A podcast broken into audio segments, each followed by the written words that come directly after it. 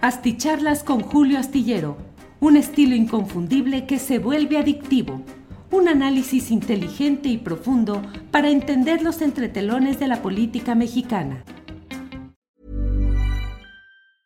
Burroughs Furniture is built for the way you live.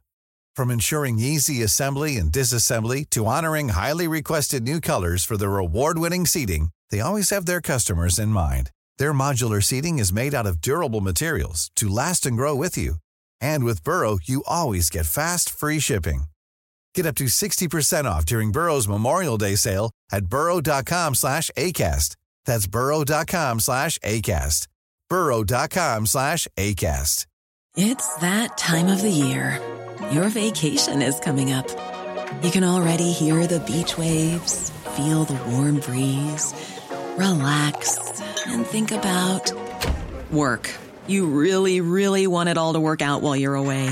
Monday.com gives you and the team that peace of mind. When all work is on one platform and everyone's in sync, things just flow wherever you are. Tap the banner to go to Monday.com.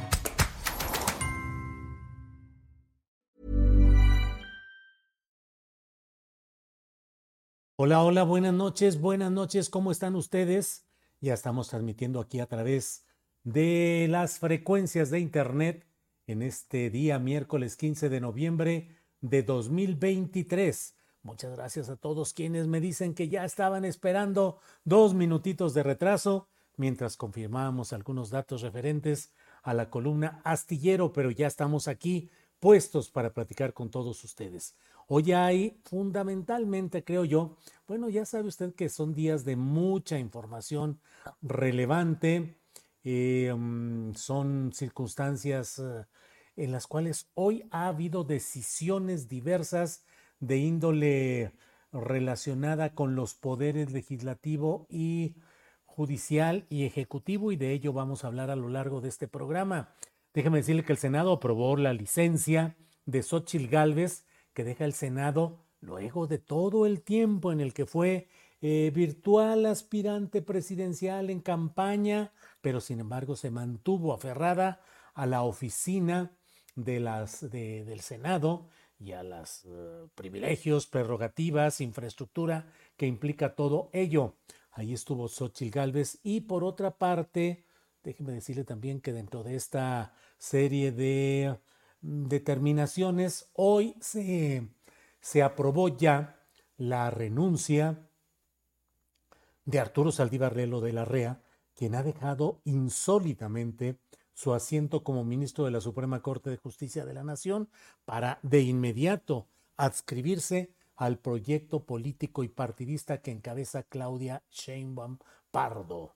Eh, una insólita decisión porque eh, los asientos de ministro de la Corte forman parte de ese conjunto de cargos a los cuales la Constitución les establece un rango de ser irrenunciables, sobre todo una medida que, entre otros eh, puntos, ha buscado que los ministros, en este caso, o los ocupantes de poderes públicos, no sean presionados por otros poderes superiores o económicos o amenazantes que puedan hacer que dejen sus cargos sin ninguna razón grave que pueda sustentarse.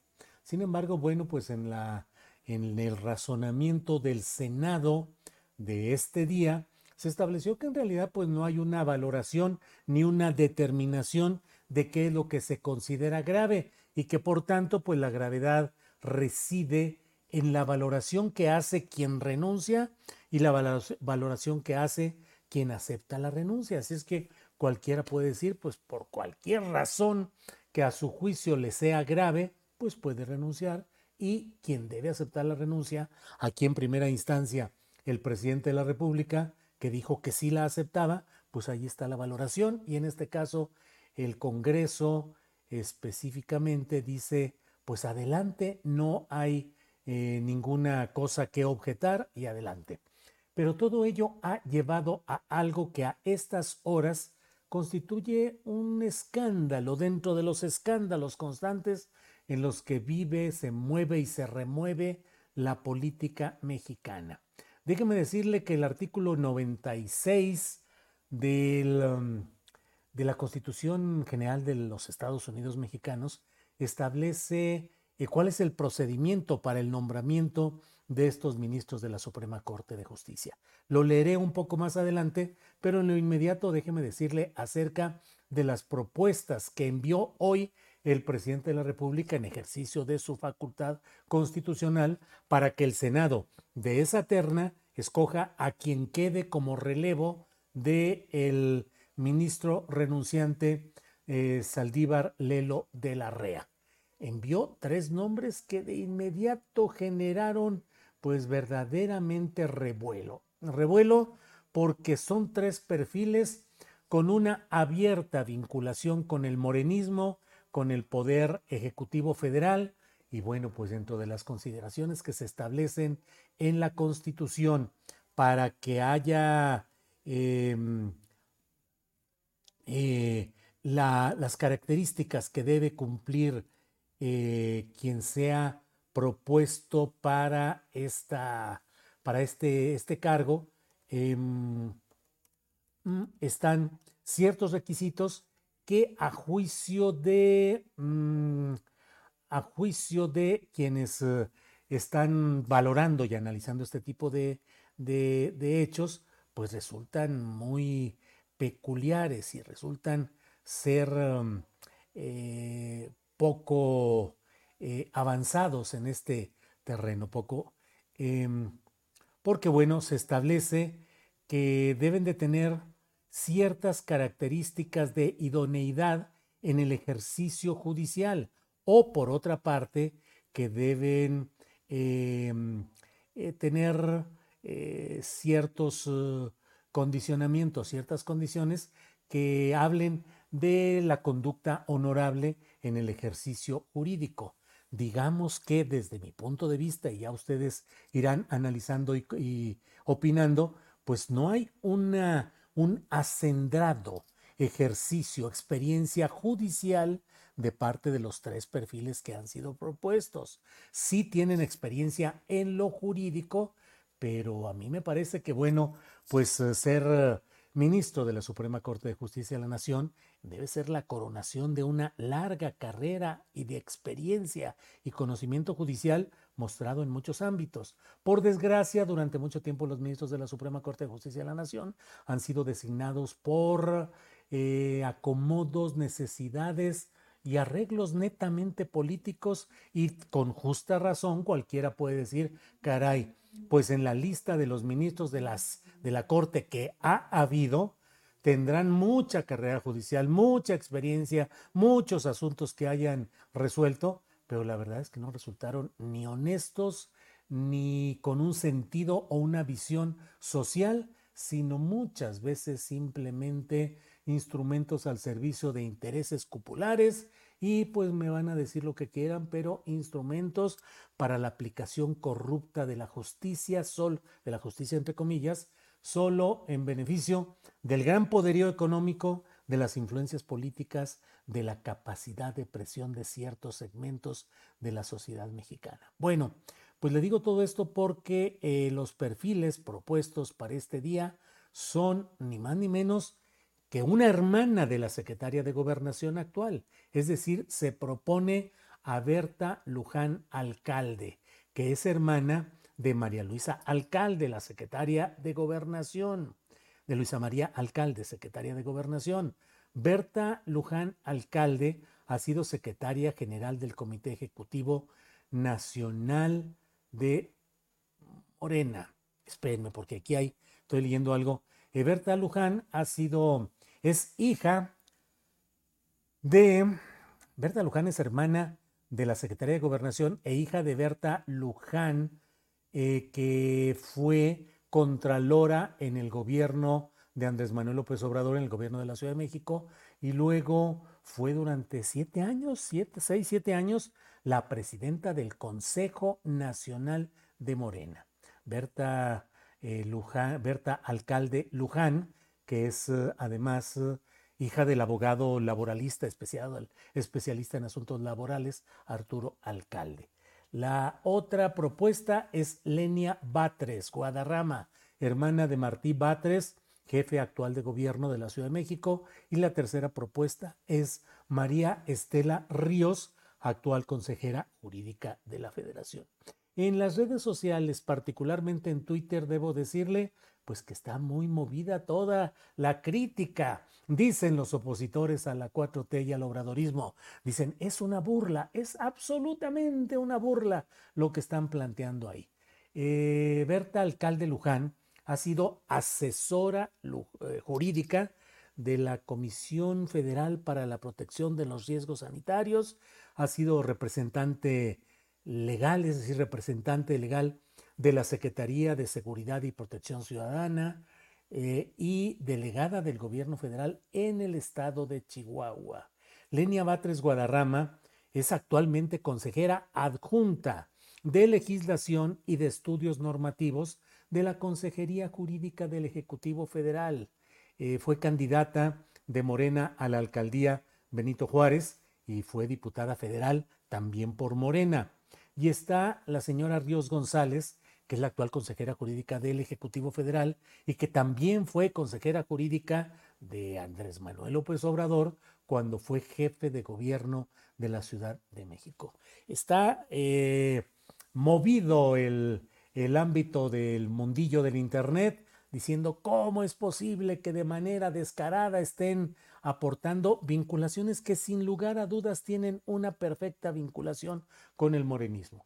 A mí me parece que, pues la verdad es que son nombramientos como varios que ha hecho el presidente de la República, en los que envía ternas en las cuales no es que se marque una preferencia, pero sí hay, como en este caso, parecería que de, las, de los tres perfiles propuestos, pues quien tendría una mayor experiencia jurídica de un buen nivel, pues sería Ríos González, la actual consejera jurídica de la Presidencia de la República, eh, porque me parece que Berta, Alcalde, Lenia Batres y la misma Ríos González pues serían perfectamente aspirantes a una candidatura a un puesto de elección federal, para presidir una comisión especializada, o podrían ocupar un cargo político o administrativo relevante.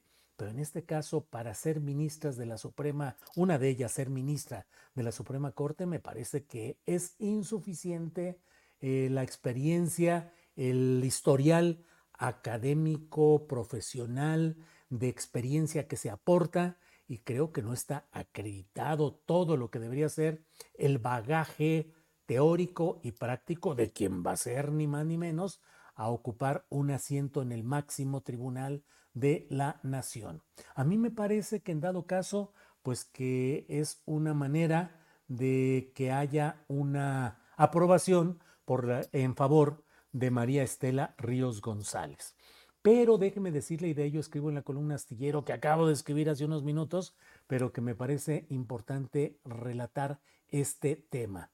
La Constitución General de los Estados Unidos Mexicanos establece que para nombrar al ministro o a los ministros de la Suprema Corte de Justicia de la Nación, el presidente presenta una terna, se la envía al Senado, el cual convoca a comparecer a las personas que son propuestas y luego de escucharlas y valorarlas, somete a votación mm, las propuestas que le son presentadas. Para esto se necesita mayoría calificada, es decir, las dos terceras partes de los senadores presentes al momento de la votación. Ya el Partido Acción Nacional dijo que ni cuenten con el voto del PAN y es de preverse que lo mismo haga el PRD y haga el, eh, lo que queda del PRD y lo que queda del PRI. Bueno, supongamos que el Senado se niega a aprobar esta terna. Hay varios caminos. El primer camino es que tiene que hacerse esta aprobación en 30 días improrrogables. No puede haber prórroga. En el plazo de 30 días tiene que resolverse este asunto con el voto de las dos terceras partes de los miembros del Senado. Si no se resuelve dentro de dicho plazo, es decir, que no lograran tener la mayoría calificada o que no se cumplieran los requisitos procesales, debo decirle que la verdad es que los diputados y los senadores de Morena y sus aliados pues han dado muchas muestras de saber usar los recovecos legales para entrampar proyectos, no nombrar comisionados, no permitir que se resuelvan ciertas designaciones para, por la vía de los hechos, congelar ciertos nombramientos o a ciertas instituciones. Bueno, pues pudiera ser que se llegaran los 30 días y no se resolviera esto porque no se hubiera dictaminado, porque no se hubiera avanzado procesalmente, por lo que quiera y guste. Dice la Constitución en su artículo 96, si el Senado no resolviere dentro de dicho plazo, los 30 días improrrogables, ocupará el cargo de ministro la persona que, dentro de dicha terna, designe el presidente de la República. O sea que si los senadores no se ponen de acuerdo y no logran decidir a cuál personaje quieren de estos tres, entonces el presidente de la República lo podrá nombrar. Bueno, pero supongamos que la Cámara de Senadores rechaza la totalidad de esta terna. Dice, no, no, no, no, no estamos de acuerdo, no son los perfiles idóneos, San se acabó. ¿Qué dice la Constitución? Dice, el presidente de la República someterá una nueva terna, nueva, en los términos del párrafo anterior. Si esta segunda terna fuera rechazada, ocupará el cargo la persona que dentro de dicha terna designe, ¿quién cree usted? Designe el presidente de la República. Vivimos en un sistema presidencialista, con un presidente eh, poderoso, determinante, que envía una terna. Si se la aprueban como tal, pues bueno, cualquiera de los que ahí quede. Si no lo hacen en 30 días o no la aprueban, si, no lo hacen en 30 días, el presidente decide y designa. Si se ponen de acuerdo los senadores y rechazan la totalidad de la terna, dicen ninguna de las tres personas aceptamos, pues entonces el presidente presenta una nueva. Y si se la vuelven a rechazar, pues ya en definitiva el presidente hace la designación correspondiente. Disculpen ustedes que nos entrampemos tanto en estos detalles legalistas, legaloides, leguleyos, pero hay que estar atentos para saber exactamente qué es lo que sucede. Eh, todo esto dentro del marco de la pelea política y pronto electoral relacionada con la necesidad de reformar el poder judicial de la federación. A mí me parece que mm, este tipo de propuestas tan cargadas a un flanco político, tan relacionadas con el Poder Ejecutivo Federal, no ayuda en el propósito de hacer entender que se busca una legítima y auténtica, genuina división de poderes y que se busca que los mejores perfiles capacitados para el ejercicio del derecho y de lo jurisdiccional pues puedan ser llevados al máximo sitial que es la mm, Suprema Corte de Justicia de la Nación.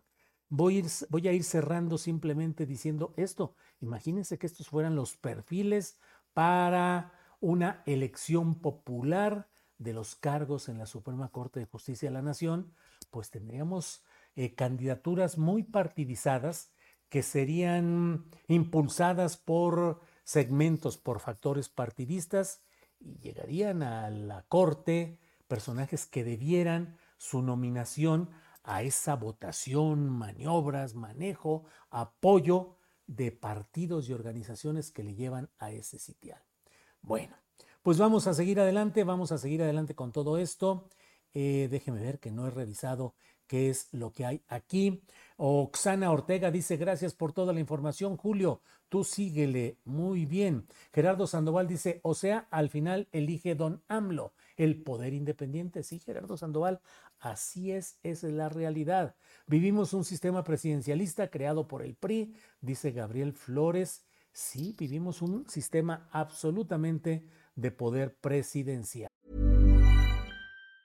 If you thought the only way to get a more defined jawline with natural looking results was through surgery, think again. Juvederm Volux XC is a non surgical injectable gel filler that improves moderate to severe loss of jawline definition and can help you achieve natural looking results with little downtime. Even better, this improved definition lasts up to one year with optimal treatment. No maintenance required. Improve jawline definition for a smooth, sculpted look with Juvederm Volux XC. For important safety information and to find a licensed specialist, visit juvederm.com. That's J U V E D E R M.com. Not for people with severe allergic reactions, allergies to lidocaine, or the proteins used in Juvederm. Common side effects include injection site redness, swelling, pain, tenderness, firmness, lumps, bumps, bruising, discoloration, or itching. There's a risk of unintentional injection into a blood vessel, which can cause vision abnormalities, blindness, stroke, temporary scabs, or scarring. Talk to a licensed specialist to find out if it's right for you. Everyone knows therapy is great for solving problems, but getting therapy has its own problems too, like finding the right therapist, fitting into their schedule, and of course, the cost. Well, BetterHelp can solve those problems. It's totally online and built around your schedule.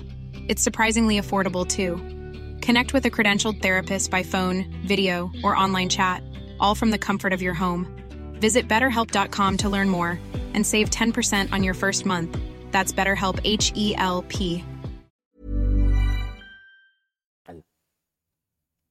Algunas veces hemos platicado aquí cómo ah, en ocasiones se hacen convocatorias a ciertos procesos, cargos, elecciones y se dice para designar o para elegir a un candidato a, a algún cargo, este, deben y, ponen hojas y hojas diciendo los requisitos insoslayables, imprescindibles, improrrogables, además de esta manera y de esta y de esta otra, y los requisitos y el procedimiento y las firmas y todo. Y al final puede ser que diga, y los casos no previstos en esta convocatoria serán resueltos por el comité organizador. Y normalmente el comité organizador dice, pues aquí ante esta indefinición, que se haga de esta manera. Vivimos en esto y ahí están las cosas. Julio, ¿pudiera darse el caso de que la primera terna se rechace parcialmente? ¿Y qué pasaría? No, ahí sería cuestión de que la, la, rechazaran totalmente. Tienen que elegir a uno. Si no eligen a ninguno, pues quiere decir que los rechazan a todos. Ese es el punto. O sea, tienen tres opciones. Si dicen que no son capaces de elegir a ninguno, pues es que están rechazando todo y en ese caso... Eh, procede el hecho de que el presidente de la República sea quien tome la decisión. Perdón, en la primera terna, si no hay la votación eh, que elija a uno de ellos, tienen 30 días improrrogables. Si en esos 30 días por enredos y por broncas no logran ponerse de acuerdo, el presidente designa. Si eligen a alguien, pues ya quedó esa elección. Si rechazan porque no pueden elegir, el presidente debe eh, designar una segunda terna. Si le vuelven a rechazar esa segunda terna nueva, con nuevos nombres, entonces el presidente designará. Estaríamos en condiciones, por eso estuve a punto de titular la columna astillero de mañana, le iba a poner primera terna fusible, porque parecería que esta primera terna que está generando escándalo y que se están enojando los adversarios más de lo normal contra Palacio Nacional, pues que fuera una terna fusible. Es decir, manda una primera terna con nombres que provoquen mucho enojo y mucho encono, mándala de cualquier manera, la van a rechazar y en el rechazo mando la segunda terna en la cual sí incluyo los nombres que me interesa que verdaderamente queden.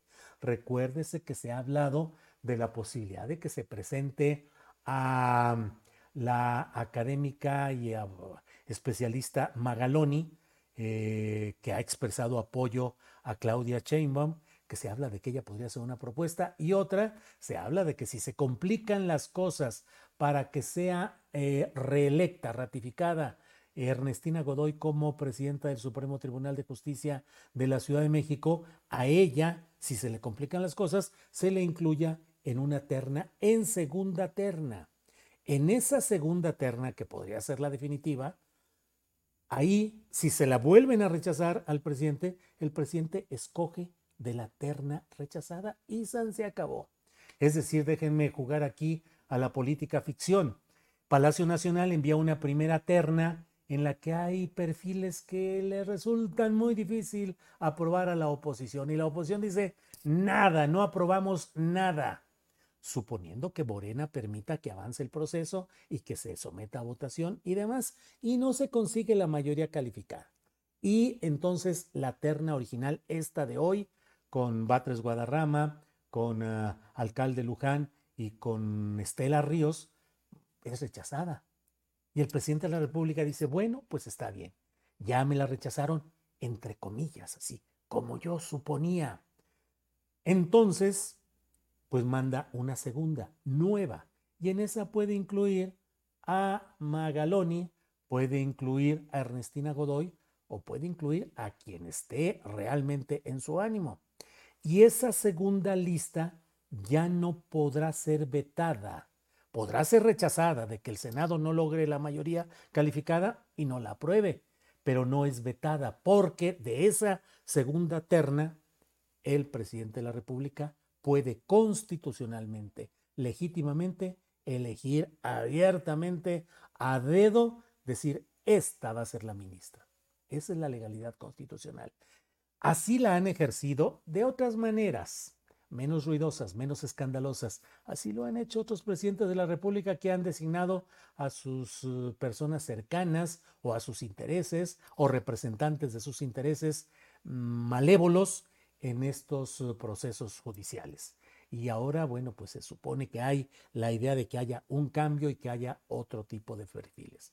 Toda esta serie de acomodos son los posibles. ¿Cuál va a darse? No lo sabemos. Si la oposición no quisiera eh, verse tan peor, pues deberían de aprobar a Estela Ríos, que es el, el perfil más aceptable. Ya fue consejera jurídica titular de en el gobierno de la Ciudad de México. Y ya es fue la suplente quien relevó a Julio Scherer, es decir, en la poderosa Consejería Jurídica del Poder Ejecutivo Federal, de la Presidencia de la República. Es quien tiene mayor experiencia y quien tiene las mejores cartas. Entonces la oposición debería de votar por eh, Estela Ríos, creo que eso sería lo, más eh, adecuado, por María Estela Ríos González, porque si no votan por ella, Puede ser que se entrampe el proceso y el presidente termine eligiendo a quien quiera, de Berta, alcalde Luján, eh, Lenia Batres Guadarrama o la propia Estela Ríos. Pero si se cierran también a no aprobarla con mayoría calificada, pues entonces el presidente tendrá que mandar una segunda terna y si la vuelven a rechazar, el presidente designa y se acabó. Ay, creo que ya me estoy repitiendo y repitiendo, pero es que creo que necesitamos dejar muy claro todo este proceso. Em, mm, mm, Estela Ríos, dice Amir García Villalpando. Nacho Flores, así es, Julio. Em, eh, debería ser por convocatoria y examen abierto, dice Julián Falcón. Pues, eh, pues sí, pero eh, no, no, no se está haciendo ahí. Don Julio, se está robando las señas, dice Víctor Velázquez. Pues es que está muy clarito, digo, está muy clarito, no es tan complicado ver por dónde va el tiro, según mi punto de vista. Igual se reúne el Senado por mayoría calificada en un 2 por 3 elige a Lenia Batres Guadarrama y se acabó y ya es la nueva ministra. O igual nombran a Berta alcalde y se acabó. Y entonces ustedes dirán, ese astillero nomás echando choro que finalmente no funciona. Pero pues bueno. Alex Gutiérrez dice, Julio, estás descifrando con creo mucho tino la estrategia y táctica del señor presidente. Em, Clara Torres dice, buenas noches, o sea, una jugada de atracción, la primera terna, buena estrategia. Héctor Marín dice, se llama dedazo, Julio. Pues mire, es un dedazo constitucionalmente eh, legitimado, ¿eh?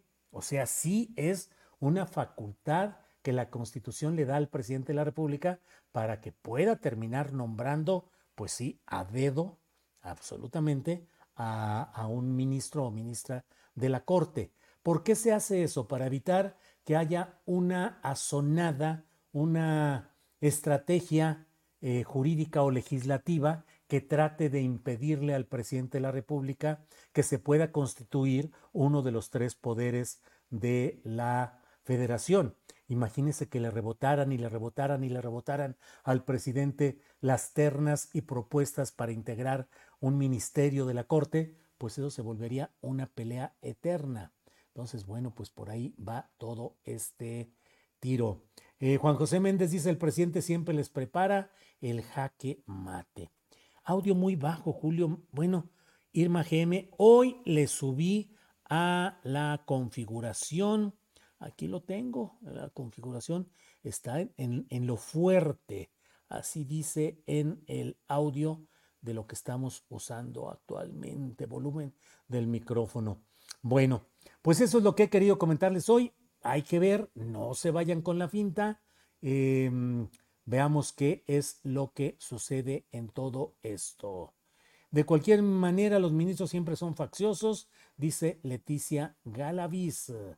Em, Vicky Núñez dice gracias por esta información detallada. Eh, muy clara y didáctica tu explicación, Julio. Dice Silver. Eh, eh, Quetzal, pareciera que te van a conceder la razón, van a hacer una jugada de trampa. No es tanto una trampa, Quetzal, es un procedimiento que está establecido y que lo está aprovechando el presidente de la República, creo yo. Julio ya le extendió la camita, cero Iván, dice Juan José Méndez.